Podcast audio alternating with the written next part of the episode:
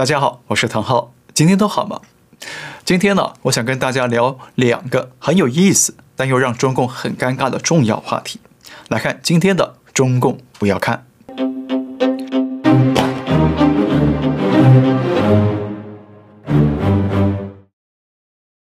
这两天呢，美国与中共之间的一个重点战场就是抖音海外版 TikTok。那 TikTok CEO 周受资呢，在美国众议院出席听证会，引发国会议员的轮番拷问。那美国议员强力追打的焦点呢，就是 TikTok 的中国母公司字节跳动能不能取得海外用户的数据，以及字节跳动跟中共之间的关系。As you state in your testimony, ByteDance is TikTok's parent company. Is it accurate to say that you are in regular communication with the CEO of ByteDance, Leon Robo?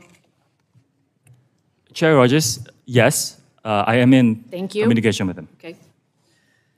Kelly Zhang is the CEO of ByteDance China, overseeing Douyin, the Chinese version of TikTok. Are you in regular communication with Kelly? I'm not in regular communication with her. The ByteDance editor in chief is Zhong Pu, Ping, correct?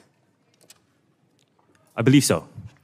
And Wu Shugang is Beijing ByteDance technology board member and also an official of the Cyberspace Administration in China. Is this correct? Uh, I believe so. I, they are not in the right. Thank you.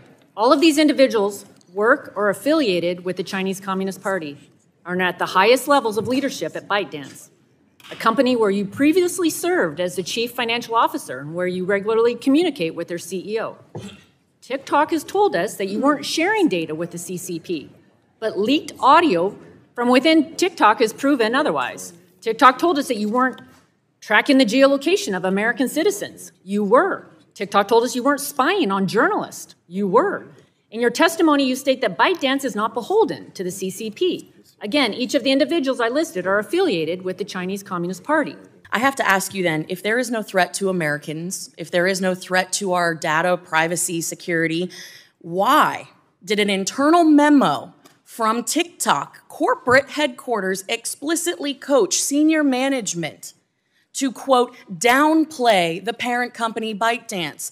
Why would they say downplay the China Association and downplay AI? This is from an internal memo from your company. And we have employees in China. So, yes, the Chinese engineers do have access to global data. 好，抖音为什么这么受到美国关注呢？那为什么美国国会要猛烈轰炸 TikTok CEO 呢？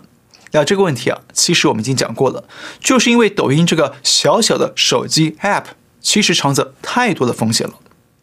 第一，抖音可以监控个人的隐私生活，窃取手机里的信息。那已经有研究发现，抖音可以在手机上监控用户上了哪些网站，输入哪些信息，包括你的信用卡密码等等，无所不包。所以，抖音表面看起来是一个娱乐用的短视频软件，但实际上呢，却是一个监控器，是中共用来渗透全世界的特洛伊木马病毒。第二。抖音可以散播特定的视频信息，来对全民发动认知战。像最近台湾官方和民间也都发现了，中共通过抖音上的网红跟账号，对台湾散播统战的信息，散播不实的假新闻。那从这角度来看呢，抖音就是中共颠覆海外社会的言论武器。第三。抖音的短视频会让年轻人沉迷上瘾，会疏离日常的生活、工作和学习。那从这角度看呢，抖音就是一种数字毒品，让人一碰了就会上瘾，然后越来越依赖它，最后瘫痪了自己的正常生活，反过来被抖音支配着人生。第四，抖音会制造许多青少年问题，造成社会脱序。比方说，现在有很多年轻人在地铁车顶上玩地铁冲浪，拍视频到抖音去分享，结果造成许多人摔死或者摔残。还有各式各样的所谓抖音挑战呢，也造成各种社会乱象。比方说，最近韩国抖音兴起了玩火挑战，那法国也有青少年玩起了捏脸挑战，用自虐的方式拍视频来吸引点击量。从这角度看呢。抖音就像一场数字瘟疫，就像病毒一样快速的传播，伤害青少年，伤害整个社会。所以呢，也难怪哦，美国国会要对抖音发动猛烈的围剿。当然，最重要的风险呢，还是抖音啊，可能帮助中共监控海外，窃取每个用户的数据，对国家安全和个人安全带来威胁。毕竟啊，抖音母公司字节跳动呢，就是在北京，而字节跳动内部也有中共的党组织，那两者的关系是非常紧密的。而且根据中共的国家情报法，任何组织与个人呢，都必须配合国家的情报工作。所以啊，如果你是字节跳动的老板，那中共找你要抖音的海外用户数据，要你追踪某个海外用户的行踪，那你敢不配合吗？但是我想要提醒一件事啊，现在可能被中共遥控的海外 App 不是只有抖音，还有我们上次提到的海外的廉价电商 Temu，它的母公司就是拼多多，还有专卖廉价服饰的 Shein。它的母公司是南京领天公司，那现在跟 TikTok 一样，总部搬到了新加坡。还有一项经常被低估的软件，就是手机游戏。像在国际上非常受欢迎的手游《原神》，母公司呢就是位于上海的米哈游。但是《原神》以前呢就被曝光了，里面藏有后门程序，会窃取用户的手机数据，甚至呢还可以通过这个后门来操控用户的手机。那相信很多手游玩家都还记忆犹新。好，我们把这些软件呢合起来看：抖音搞视频，Temu 搞购物，Shein 搞服装，手游搞娱乐。那这些软件呢，覆盖了我们日常生活的消费和娱乐，但是呢，他们却可能哈，在这种软性的包装底下呢，悄悄地入侵我们的隐私，监控我们的行踪，窃取我们的数据和密码。然后呢，变成中共眼皮底下的人类共同体数据库，那这不危险吗？所以呢，我认为全世界朋友们都应该提防，中共正在通过大量的生活、消费和游戏软件来搜集我们的数据，掌控我们的生活。那这是一场前所未见的娱乐渗透战，是一场温水煮青蛙的娱乐致命战。那这是我的个人观点了，但是请大家可以多想想。那相信大家都听过台积电，也就是台湾积体电路公司，它是目前全球最顶尖的半导体晶圆制造商，目前在全球拥有五百三十二个大客户。那它的晶圆代工市场份额呢，高达百分之六十，远远超过第二名的三星的百分之十三。因此啊，现在世界各国都抢着要台积电的芯片跟技术，而台积电也变成台湾的护国神山。那“护国神山”这个词我们常听到，但是台积电为什么能够变成护国神山呢？那为什么中共跟外国想学也学不来呢？那即便中共出兵占领了台积电，也很可能会一事无成呢？美国知名的科技杂志《Wired》，他的专栏作家贺福南刚刚获得台积电的同意，进入台积电去参观采访，然后贺福南写了一篇现场直击报道。介绍他看到的台积电内部，那大家可以上网去找来看。但是我觉得他的报道里头啊，其实正好透露了台积电为什么成为护国神山的几个秘密。第一个秘密：员工特质、好奇心和毅力。台积电董事长刘德英啊，他告诉贺福南，他的员工跟其他公司最不一样的特质呢，就是充满好奇心和毅力。那这一点呢，我想应该不难理解哦。因为有好奇心，才会想追根究底的去研究下去；那因为有毅力，才会锲而不舍的想要解决遇到的每一个问题。那经过几个月甚至几年的研发，才能开创新的技术，突破每一个瓶颈。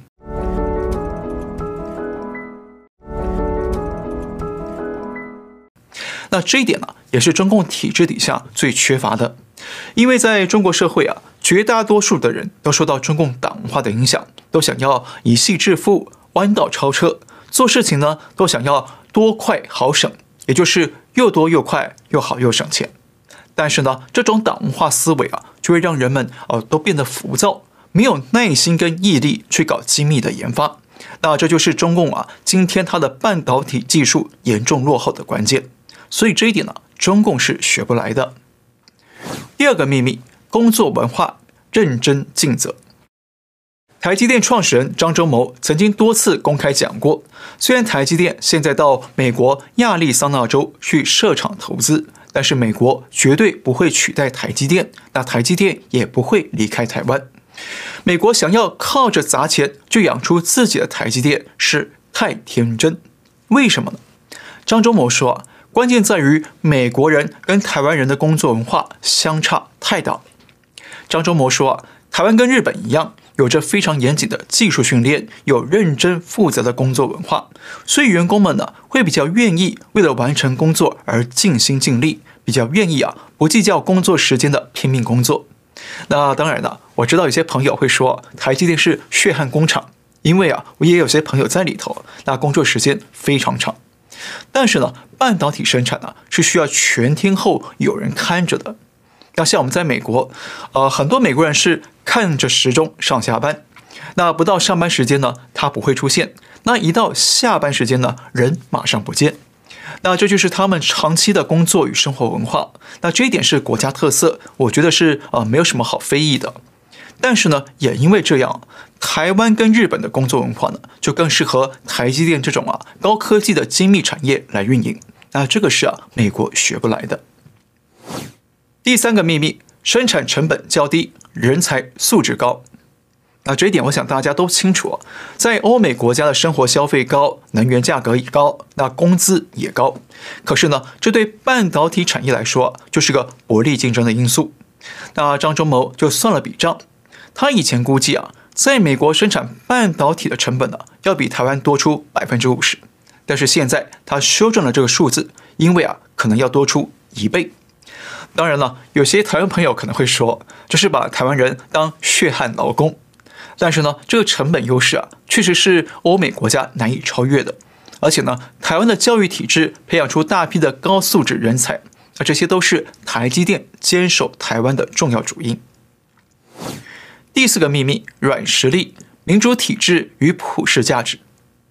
很多人都在担心哦，中共的半导体产业啊被欧美封锁的走投无路了，那会不会加速他们对台湾动武，来夺取台积电，一劳永逸的解决芯片荒呢？但是台积电董事长刘德英说，别做梦了。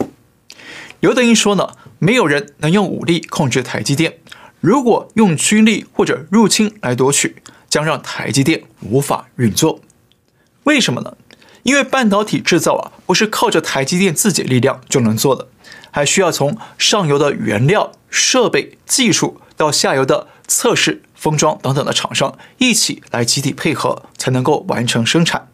而这些原料、设备和技术呢，很多啊都是来自不同国家的专利，而且啊，这些合作伙伴呢，都是来自民主政体。跟中共啊是完全对立的，呃，我打个比方哦，台积电就像个交响乐团，那你需要从自由民主的国家找来不同的乐器和音乐家，才能够合奏出来芯片交响曲。只要有一种乐器找不到，或者是音乐家不愿意来，啊，比方说大提琴家觉得你这乐团很不自由，没有人权，不愿意来，那么这个交响乐团呢就会瘫痪，没戏唱。所以刘德音说啊。如果中共通过武力强行占领了台积电，那么中共很可能就没办法从美国、日本、荷兰等等国家呢取得重要的原料、技术、人才来配合。那这样的话，中共占领台积电就等于啊占领了一堆砖块而已。第五个秘密：精神实力，相信神。那这一点呢，我也挺意外的，是贺福南的报道才揭开这个秘密。因为啊，我们对科学家的印象呢，好像就是他们只相信科学，不太相信神佛。但是刘德音很明确地说，每个科学人员都必须相信神。那刘德音还引用旧约圣经的箴言里的一段话来解释他的感受：将事隐秘乃神的荣耀，将事查清乃君王的荣耀。言外之意呢，就是虽然他是科学家。但是啊，他做研究的时候呢，发现了神把很多的奥秘隐藏在大自然当中，而人呐，如果能够去研究发现这些神的安排，就会觉得很光荣、很荣耀，也对神呐更加的敬仰。也就是说呢，刘德英是抱着这种精神来带领员工研发新技术的，而且啊，不止刘德英，曾经发明浸润式微影技术的前台积电副总经理。那现在是台湾清华大学半导体学院院长林本坚，他也告诉贺福南说，他在研发的过程中呢，方方面面都看见神，很神奇吧？呃，一群全球最顶尖的半导体科学家，居然是用崇敬神的心态去探索原子和粒子领域，才研发出这些啊独步全球的半导体技术。所以贺福南把这篇报道的标题叫做“我在一家半导体工厂看见神的脸庞”。那中共能做得来吗？肯定做不来，因为啊，他们讲无神论，很早就摧毁了神佛信仰。那谁还能抱着这种对神敬仰、对大自然谦卑的心态去做科研呢？恐怕少之又少。好，呃，刚刚说的呢，就是我结合外媒的报道和我的观察得出的台积电护国神山之道。那从这五个秘密来看呢，确实不但美国跟中共都学不来，那即便中共出兵占领台积电呢，也只是占领了一座空城废墟，没有用。那最后呢，我想说一句哦，中国发展半导体技术的最大敌人与阻碍啊，就是中国共产党自己，是中共的不自由集权统治以及呢多快好省的党文化，钳制了人们的思维和创意。那中国如果想打造自己的台积电，恐怕只有等到中共解体之后才有曙光了。好，我们再来看一段影片。